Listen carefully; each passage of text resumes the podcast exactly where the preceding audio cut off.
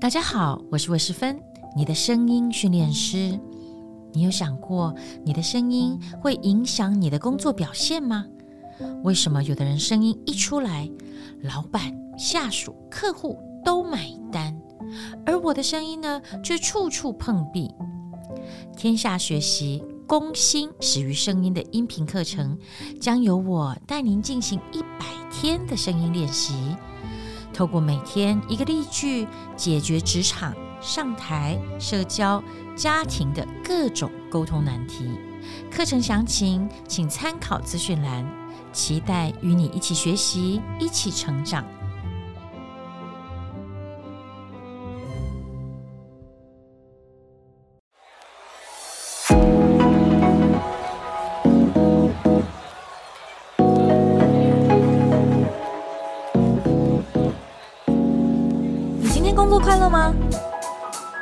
快乐？是一种能力，热情是一种态度。欢迎收听《快乐工作人》，陪你畅聊工作与生活、商管与学习。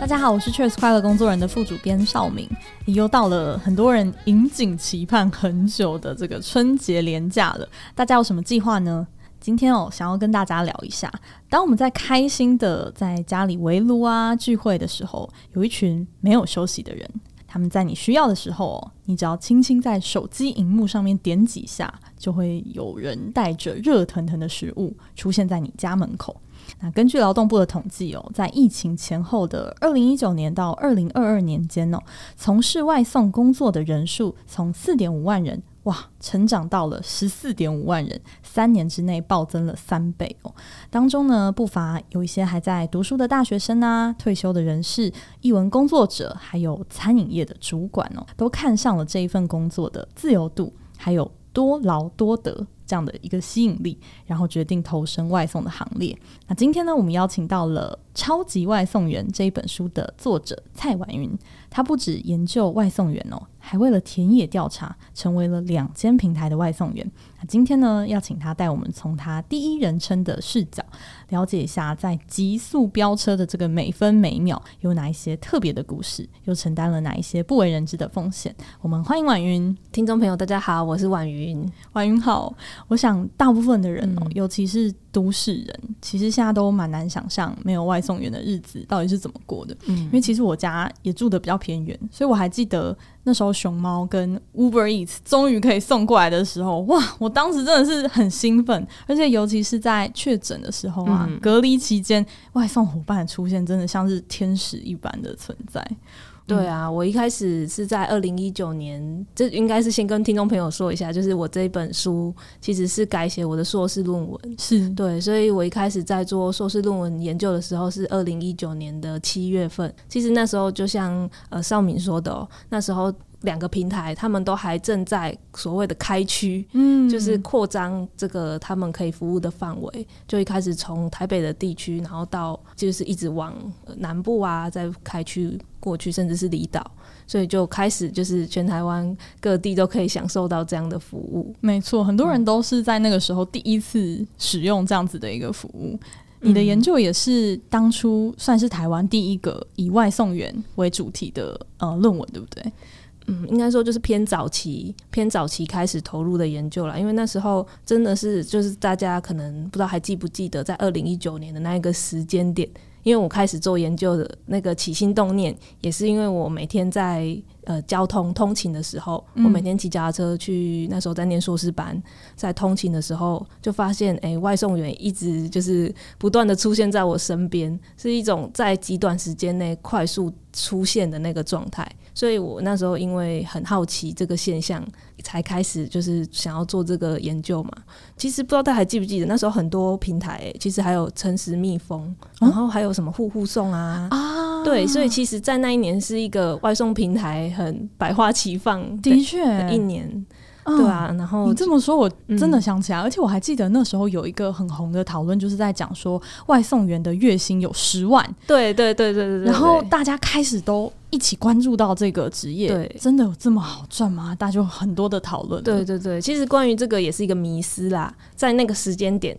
在那个时间点，就是二零一九年七月的时候，在 PPT 上就是有这个讨论出来，就是刚好有个外送员他转发了他的报酬单上去，然后上面的数字就是十万元，然后下面就开始讨论这样。可是其实大家不知道有没有注意到，其实那时候大家有去仔细看他的那个明细，嗯、他其实是一个月只休我记得两天吧然后每天工时真的长达到十个小时以上。就是每天这样子的劳不停的劳动，他才换得了那个那个收入。所以其实，在那个时间点来说，爆出那个新闻的时间点来说，他已经是非常困难的。一个挑战，嗯，达到那个收入了。嗯、那以现在来说，他的呃，我这个书里面就是有写到说，其实外送平台不断的呃在降低他的报酬，所以现在其实是更困难的。我有一个受访者，他在停红绿灯的时候，就有被其他的就是那时候的骑士就转头过去说，哎哎哎，有熊猫哎、欸，他月薪有十万这样。然后那受访者就就他就跟我分享说，他就转头过去跟他说。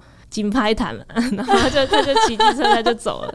所以真的是大家都会有这个迷思啊，但其实不是。嗯，嗯我知道你就是当初哦，刚刚其实前面有提到说，为了做这样子的一个研究，嗯、但是因为啊、呃、平台的这个机制啊，它其实有很多的呃日新月异的这个转变，所以你的研究有点跟不上它的这个变化，所以光从访谈的角度，可能没有办法给呃大家最真实的一个样貌，所以你才实际跳下去要当外送员。对对，嗯、那时候也是因为我先，因为其实很多研究，其实都透过这种大量的访谈啊，其实就可以掌握住这个所谓的一个呃现象背后的原因嘛。那其实我那时候也是因为想说，哎，有好的访谈就可以做出好的研究，所以我就访问了大概五六位的外送员。那那时候就遇到一个困难，我有一个受访者叫小柯，他是在那时候在熊猫平台做外送员，然后他就说他们的报酬是每两个礼拜会更新一次，哇，两个礼拜就变一次？对，就是他会公布一张图。在他们的 line 里面，然后就可能说哦，一件算法是呃七十块，然后下一两个礼拜之后，它可能就变六十块。OK，对，所以会有这样的变化。那我就那时候我跟小柯，他就很热情的跟我分享了呃什么，比如说七月上半月的那个报酬的计算方式啊，然后七月下半月的报酬方式，他都很热情的传给我。可是我很快就发现到说，诶，既然他每两个礼拜更新一次，然后那时候也没有所谓像现在有建立一个网站给大家很快去浏览、掌握这个现在的计算方式。OK，对，现在比较公开。对对，现在是有一个网站，所以我那时候就必须要自己真的是去想要为了收集这个资料，了解他们的呃这个报酬变化，那就实际的去参加说明会啦，或是线上申请来加入。嗯，对啊，对啊。我看到你的书里面谈到一件还蛮有趣的事情，嗯、就是除了一般骑摩托车送餐之外，你还有尝试骑单车，用脚踏车送餐。这个相对来说应该是蛮少见的，能不能跟我们分享这是一个什么样子的契机，让你觉得哎、欸、要用脚踏车来送？嗯，其实是这样子的。我本来在台北，因为我是彰化人，我没有自己在有机车在台北。所以我只有一台脚踏车，所以对我来说最方便的就是哦，我有一台脚踏车，我直接用脚踏车去送餐啊。对，这个真的行得通吗？是可以运作，但是我很快就发现它其实 CP 值非常低。嗯，就我一个小时顶多两单，就是我送了两两单出去，那它其实累积下来的报酬就是没有到基本时薪。OK，对，我想说，哎、欸，那我的体力下滑又非常快嘛，因为我很卖力的在踩。对，脚踏车，所以我就发现，哎、欸，他其实是如果以要赚钱的这个心态来去做这个脚踏车工作的话，其实是蛮困难的。嗯，所以他。变得比较说是一种哦健身啊，或者是维持这个身体状态啊，练身体顺便赚外快。对对，但我也很快就发现说，其实这个也我也很想要尝试看看，以机车就是主流的交通工具对来送餐，我觉得这个会比较贴近多数的外送员的实际生活。的确，那我那时候很幸运，就我有个同学，他就愿意把他的机车借给我。然后让我去做这个田野调查。我记得我那时候也是做了，呃，我自己单车送了一个月，然后我就掌握很有毅力，对，就掌握到那个，就我至少可以掌握到那个平台的呃操作啊，或者是它的一些算法的方式，就是计算方式这样。但是我转成机车，我又做了一个月这样子。OK，对，所以大概接了一一百六十多单的的那个外送餐点。哦，所以平均一个月大概是做了八十单。对，我觉得这算非常少的啦，因为我是做兼差的嘛，所以算是没有很多。但是我可以透过这一百六十次反复的去运送的过程，然后去掌握到外送员他们每一餐每一单这样子跑下来的那种感觉。OK，那那个时候虽然是兼着做，但你在做这个调查的大概一天的样貌会是什么样子？好，有有几种啦，一种就是哦，我就是哦两三小时这种，我也有排了一整天的这种。所以，如果是排了一整天的那样子，呃，两个平台有点不一样。像熊猫平台，他们必须要预先选择上线时段哦，就是在前一个礼拜，我必须要先排定下一个礼拜。比如说，我下一个我想要下个礼拜先礼拜三早上排班，下午我也想排，我就先选择那个时段。那我下个礼拜那个时间点到了，我在那个时间点再按上线，我就开始我的。运送这样，那所以不是你想上线就上线，对，必须要预选选择时段.除非你在你要想要上线的那个时间点还有时段可以让你这样子选。了解，对对对，因为它也是，它其实它的逻辑应该算蛮简单，就是为了要掌握那个人数啦。嗯，对。可是像 Uber 一直就不是这样，它是随时。我现在要按上线就上线，他不用预先选择时段这样子。嗯，对，所以如果以哦，我先举熊猫平台这个外送员的经验为例好了。我一一天的生活就是在我预选的时段上线，然后我会先骑机车到我选择的范围。OK，因为它其实熊猫平台是有分范围的、分区域的。我要选择台北东区、台北西区、板桥区。中永和区其实它是划好范围的，我按上线的那个地点必须在我排班的那个范围。我因为我住永和，在永和生活这样，然后我就会骑机车先到台北市，确定我在那个范围，我再按上线这样子。OK，对啊，对啊，所以一一天的生活大概就是从这个上线开始，然后我会等单，因为你不是一上线就马上有单排进来，通常要等多久啊？我觉得不一定诶、欸，也要看你是假日、平日，然后是不是午餐、晚餐。那我有时候会看我手机有没有哪些热点区域。Oh, OK，对，就是就是，我就自己会评估说，我到底要移动到热点区域比较好接，还是我就在我原地等，然后附近有一些早餐店，我再等一下。因为热点区域会不会大家也都在那边，就是等着要抢单？我觉得不知道哎、欸，因为因为有些人他就是想要离他家近等就好了。但是热点区确实是一个吸引我，就是比如说我现在手上都没有单了，那我必须要生活，必须要生存，必须要收入，而不是干等，所以我就会选择移动过去。那你一天最多跟最少接了大概多少单？一天哦、喔，对，我就算一个小时为单位会比较好理解。OK，一个小时大概我曾经一个小时只接到一单，嗯，有这个时候，也有一个小时接了四单。嗯，所以那个起伏真的落差蛮大的。对，然后我有采访过这个平台内部的已经离职的员工，他说他们内部其实是可以有一个统计数字，是他们可以掌握到平台外送员他们平均所有人平均大概每个小时可以接几单。嗯，对，依照他跟我的数字大概是三点多。但是我觉得这不代表实际的情况，因为它也是一个平均。对，因为有些人一定是他可能很经验老道，他可以很快的去接单，然后有些人他可能没办法这么，或者他比较照顾自己的安全，他就是慢慢来，或者是我们就先以安全为重，这些这样子。所以我觉得那只是一个参考，但是他们确实会按照这个数字去，比如说他发现最近外送员的速度变慢了，他们自己会去检讨为什么。这样子，嗯，嗯，这会影响到外送员的奖金吗？其实是会的，因为他们其实是呃，我书里面就是有分析写到，我发现说他们现在哦，他们的一单可能是平均六十几块嘛，可是有超过一半其实都来自于他们的绩效奖金哦。这个概念，如果大家听众朋友现在是领月薪的人，你可以理解说哦，你一个月。呃的底薪是两万块，那我其他两万块呢，是有你呢，你有达到特定的绩效我才给你。那但是外界可能看这个整体会觉得哦，平均哦月入四万这样.会以为月入四万，但其实是一半是绩效奖金。我觉得在外送员身上，他们遇到就是这样的困境。所以这个绩效可能包含他送餐的时间，或是说他准时上线等等这些吗？以熊猫平台为例，它是有绑定他是不是穿制服，有没有替他们平台打广告。Okay. 然后它的里程有没有超过一定的数字？二点五，有超过那个数字，我再给你就是奖金嘛。然后再来就是你有没有骑你当初登记的车辆？如果你临时换了一台车辆，你的机车抛锚，但是你骑你家人的被检举，他也会扣你的奖金。OK，然后或者是说他你的取单率太低，我觉得这是一个很大的关键哦，就是取单率。对，取单率其实意思就是说你的你实单你实际接了几单。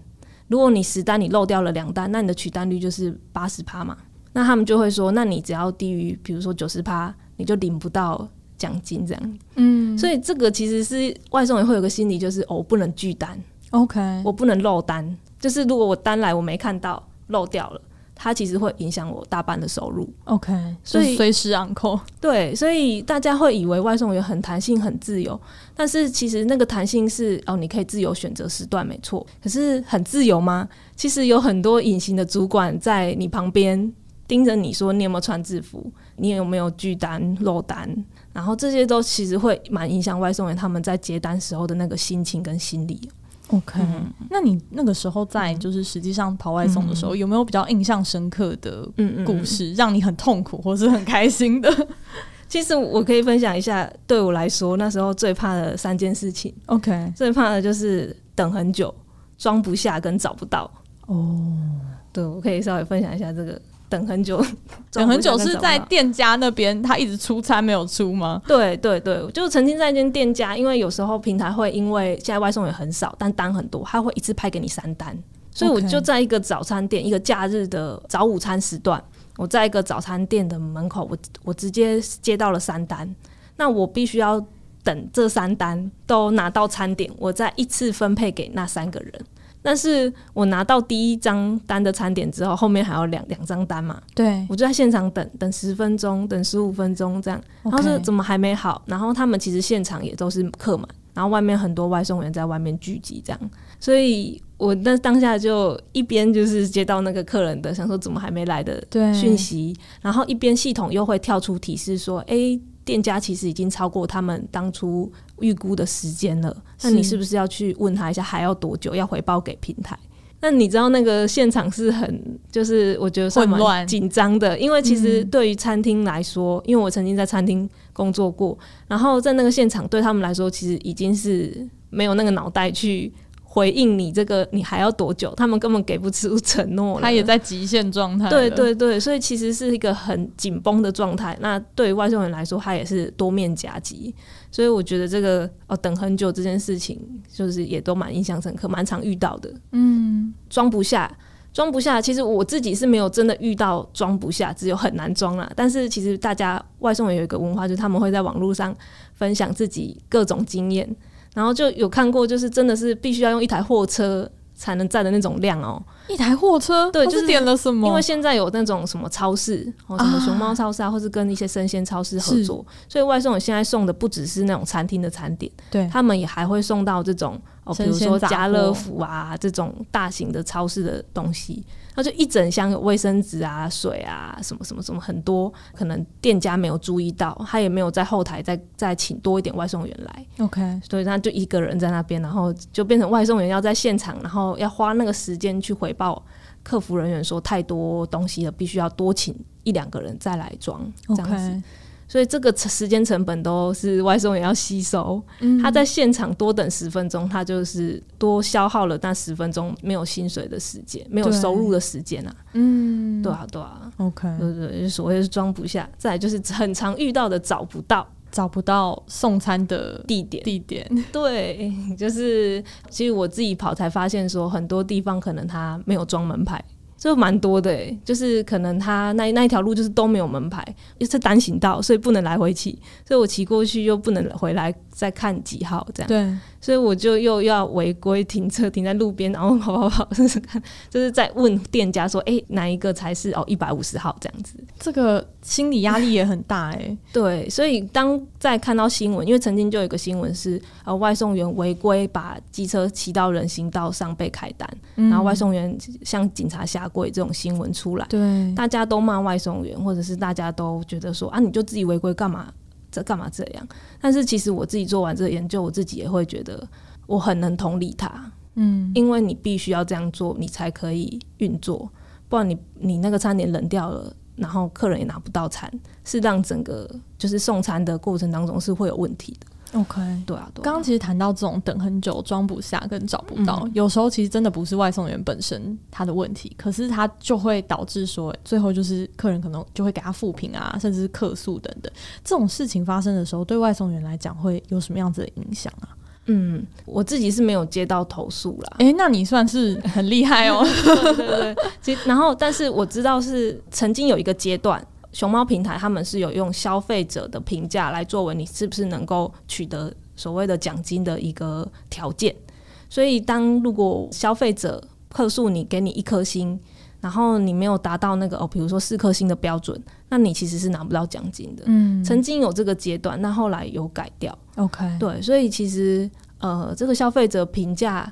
它也是一种呃平台他们可以去调整这个报酬的工具。嗯，对，所以其实还是蛮希望消费者可能多多理解这个外送员他们工作过程当中可能会遇到的事情，嗯，可以多一点同理。我觉得也是因为消费者其实没有看到他手机点下去之后到食物送过来之间，其实发生了哪一些不容易的事情，对，所以导致说他最后只看到外送员本人，他可能就会有一些负面的情绪，想要诶责怪这个人，或是倒在这个人的身上。我不知道外送员你自己在过程当中会不会有遇到这种诶必须要处理情绪劳动的部分。有，就是我曾经有送过一个餐，那我那时候记得我骑上一个桥，然后我已经很努力想要加快那个速度了，因为那个时候店家有比较晚给我这个餐点的状况。对，那我就在那个桥上，因为我手机就放在手机架上，就跳出来，就是呃消费者就说已经等很久了。就一句话，他有没有情绪在里面？你看他或许会觉得他应该有情绪在里面，是因为他就是用文字显示嘛。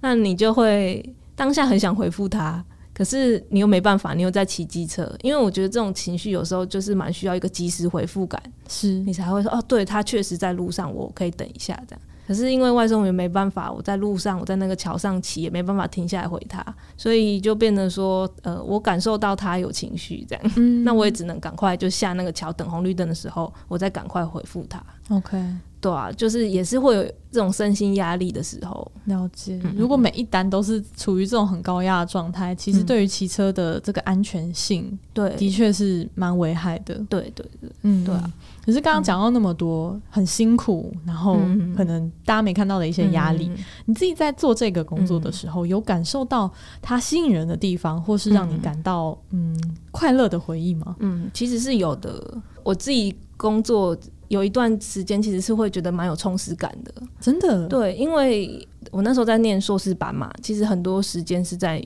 读书，然后是在研究室里面阅读，那其实是还蛮需要孤独的一个过程，就是很孤独的过程，你就一个人必须要 K 那些书，然后又看不懂，又要反复查找，这样。反而在外面跑啊，然后你会遇到很多人，可能顶多只是给他一个东西，然后彼此问候。或者他关心你，哎、欸，你你又来，你又来取餐哦，就是那个店家有时候会认出你这样，嗯、或者就是那个人跟人的连接会让我觉得有他的踏实感。嗯，然后另外一个就是我确实觉得说他有帮助到某些族群，像我有送餐给行动不便的人，然后有送餐给独居老人。然后还有有带小孩的妈妈，他们没办法出去采买。我觉得这些经验都让我觉得说，这份工作确实有它存在的必要性。嗯，对，所以我觉得这社会必须要有这个工作，也需要这个劳动力去付出，让让大家的生活变得更方便。所以就我就觉得这些细节都还蛮感动的吧。然后或者是有外送员也曾经很好心，在停红绿灯的时候停下来跟我搭话。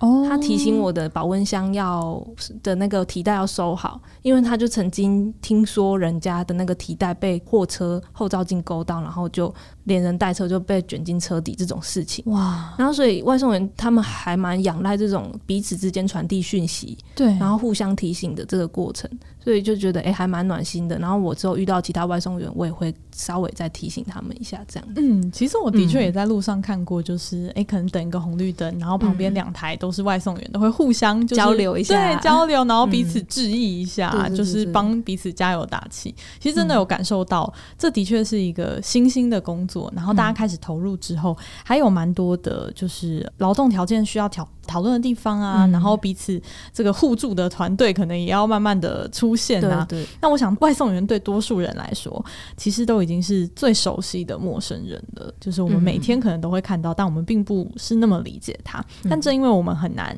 就是再回去没有他们的一个生活，所以更应该要一起了解他们的一个处境哦。嗯、那我们在这边先休息一下，嗯、我们等一下继续来跟婉云来聊。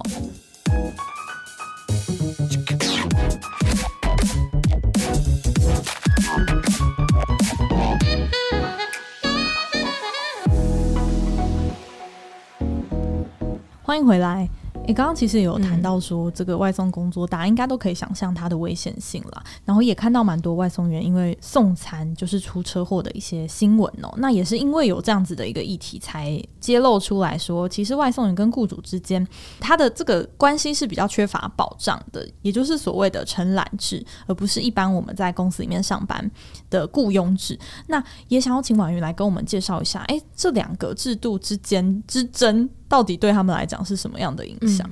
嗯，嗯，其实关于这个问题，我就要先定义什么是承揽制。是对，因为我觉得大家对于承揽制可能不是那么了解。因为我写这本书的关系，我有请，就是出版社有邀请到杨敏科法所的邱宇凡老师来写推荐序。那我跟他有一些交流，那他有跟我分享说，诶，他说真的承揽制，所谓真的承揽制是外送员可以评估自己的生产成本，那可以进行报价去议价。哦，因为我需要多少生产成本那我我的一单应该要报价多少钱给平台？那他那边说 OK，那这样子我们我们有共识，那就去做接单。另外还有一点呢、啊，我再补充一下，另外一点，外送员必须要知道他的工作内容，事先知道，因为我要从事这个接单工作，我必须要知道说，哎、欸，那我我实际的工作有是什么嘛？嗯，但是外送员他们其实实际的情况是，他们变成说是真的是接单。甚至是我已经拿到餐点了，我才知道要送到哪里，或者是我才看得到客人写的备注，我需要额外注意什么？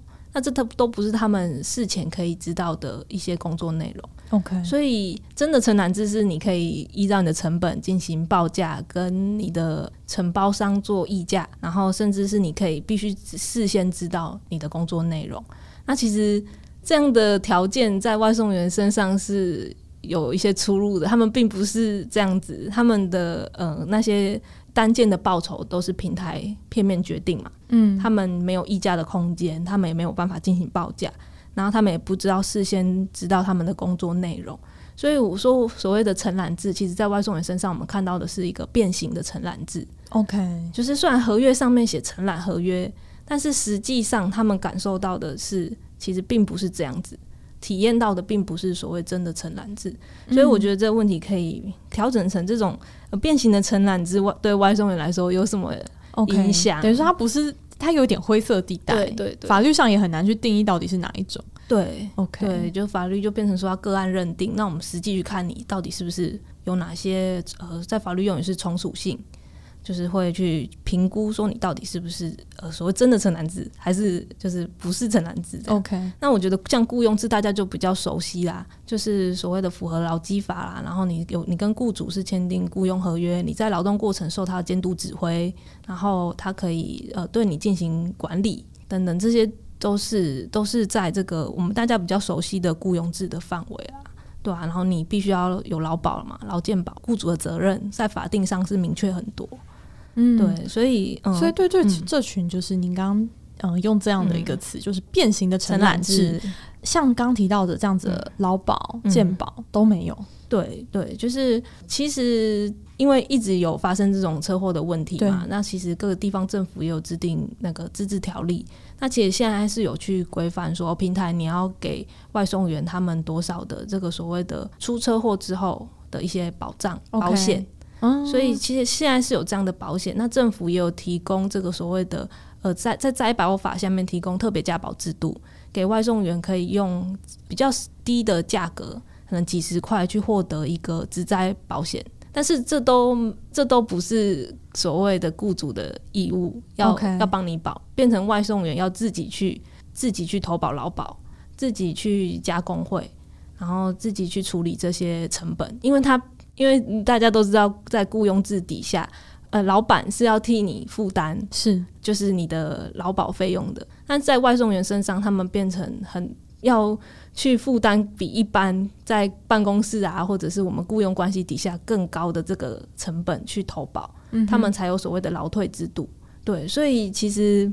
影响就是说，他们必须要有更高的成本去保障自己，然后所以也蛮多风险的啦。就是还有就是他们必须。片面被决定价格这件事情，我觉得算蛮大的影响。OK，就是其实蛮关键的，在于他们没有议价的这个能力。对对对，对。那因为你刚刚有提到说平台这个收费规则，嗯、那个时候。两个礼拜可能就有一次的变化，嗯、那等于说他的收入是真的是掌握在别人的手上。嗯、那你观察到你呃可能访谈的这些外送员，他们有什么样子去保障自己收入、降低风险的方式，甚至是去争取一些他们的权利的呃一些方式来出现吗？嗯、我那时候就有访谈他们，就是因为有遇到一些问题。就是钱包的问题啊，一些系统问题导致他们应有的收入没有拿到，然后他们钱包问题，对，就是因为平台他们有设定所谓的钱包，虚拟钱包，是。它就是有一些状况，然后呢，他们就变成说自己集结起来想要成立工会，嗯。嗯，然后用工会的身份向平台去做劳资协商啊、协议啊这样子的过程，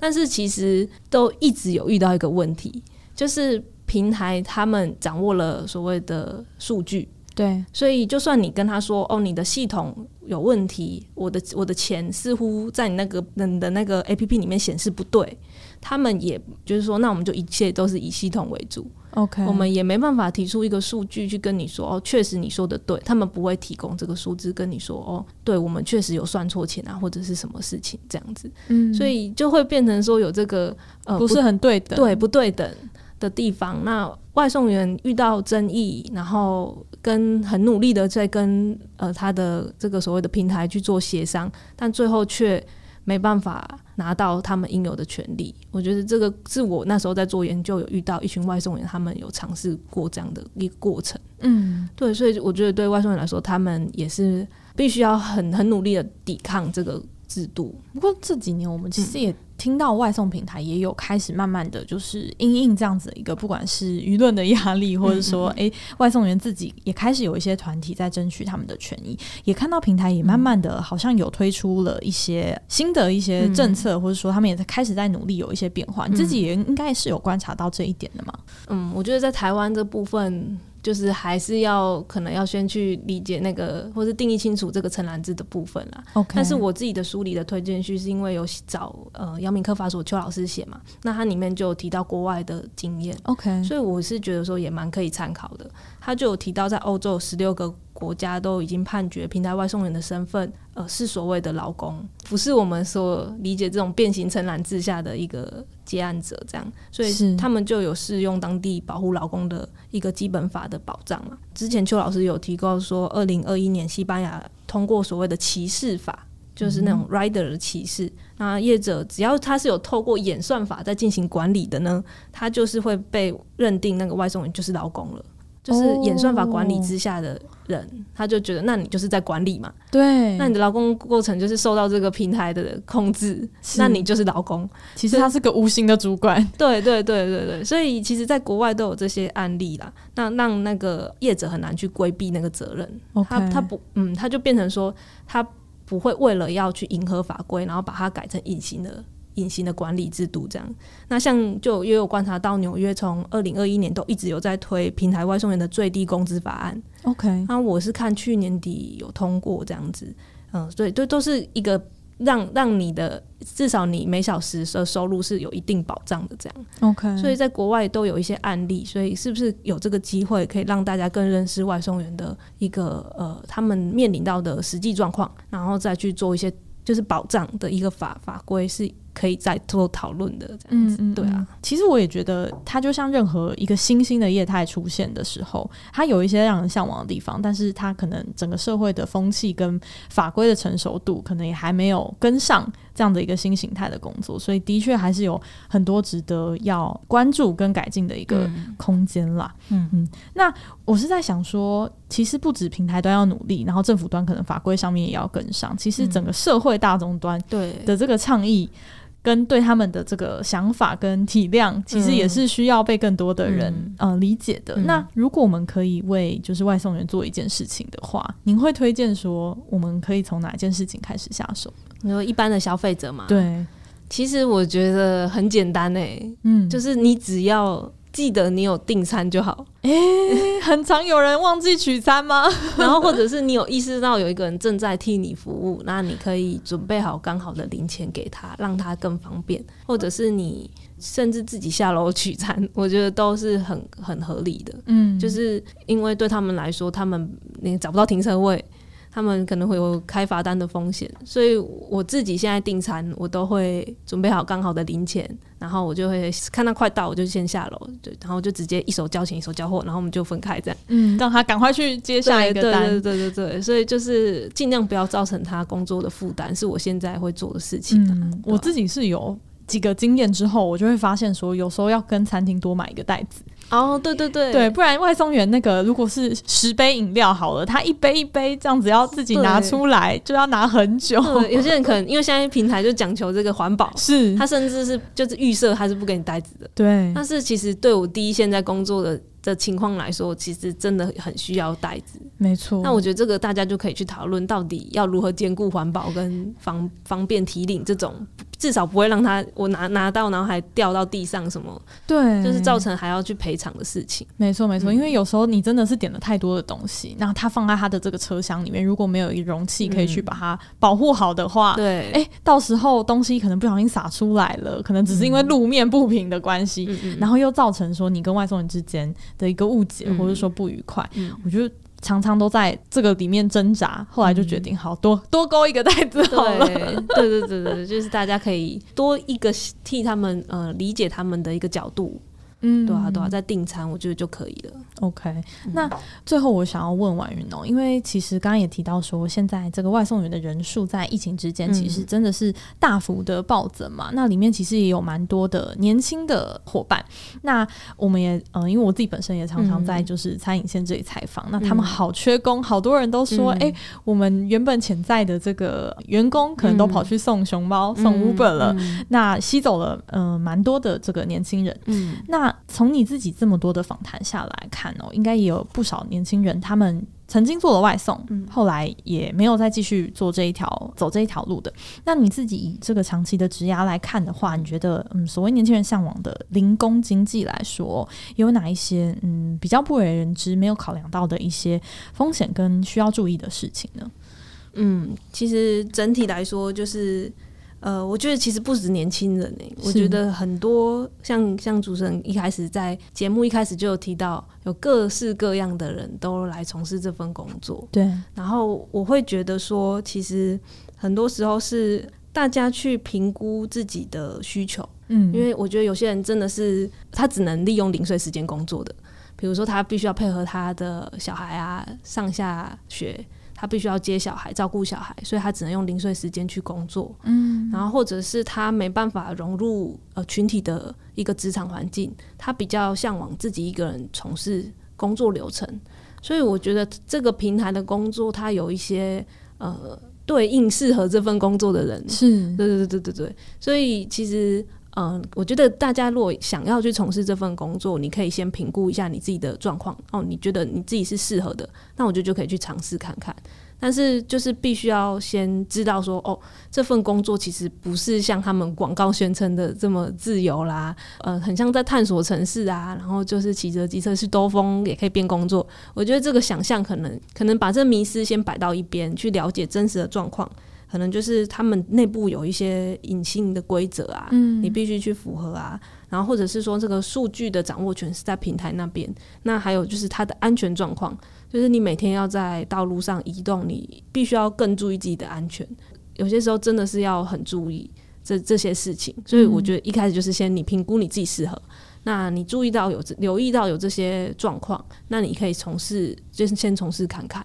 嗯，对，然后如果觉得真的适合，也可以再继续做下去。是，对啊，对啊。其实我觉得婉云提到一件蛮重要的事情，嗯、就是真的是认识你自己的需求到底是什么。嗯、因为一份工作可能很适合某些人，对，但是不太适合其他其他人。那短期之内领的薪水，诶，可能觉得好像还不错，嗯，但也不见得可以做得很久。嗯，其实我在准备这个访谈的时候，我就想到，因为确实我们有一位助战的专栏作家黄世豪 Will，他写了一篇文章，他其实讲的不是一个外送员的故事，但是我觉得有一点点异曲同工之妙，是他讲了一个 Uber 司机的故事。嗯，那我们就先称这个司机叫小林好了。好，小林他的困扰就是说，他觉得开 Uber 这件事情不同于其他类型的工作是，他没有办法在开了五年之后，因为有累积一些经验，那他就可以跟乘客收更高的一个费用，而且是随着可能年纪越大，对他来讲是越来越吃力的。可是他就嗯做了一件事情，就是他为自己设定了一个目标，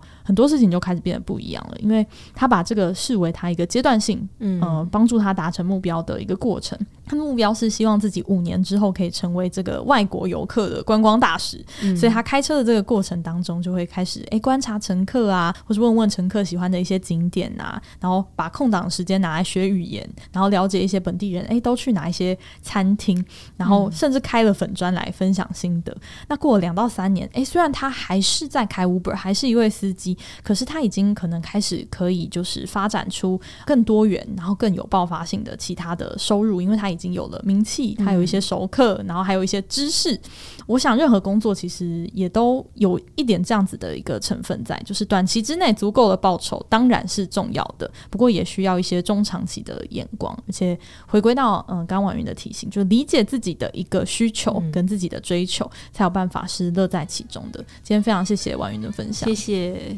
嗯，那对于今天这一集节目啊，如果有任何想要回馈给我们的地方，也很欢迎在你收听的平台留言给我们。大家新年快乐，新年快乐，我们下集再见喽，拜拜，拜拜。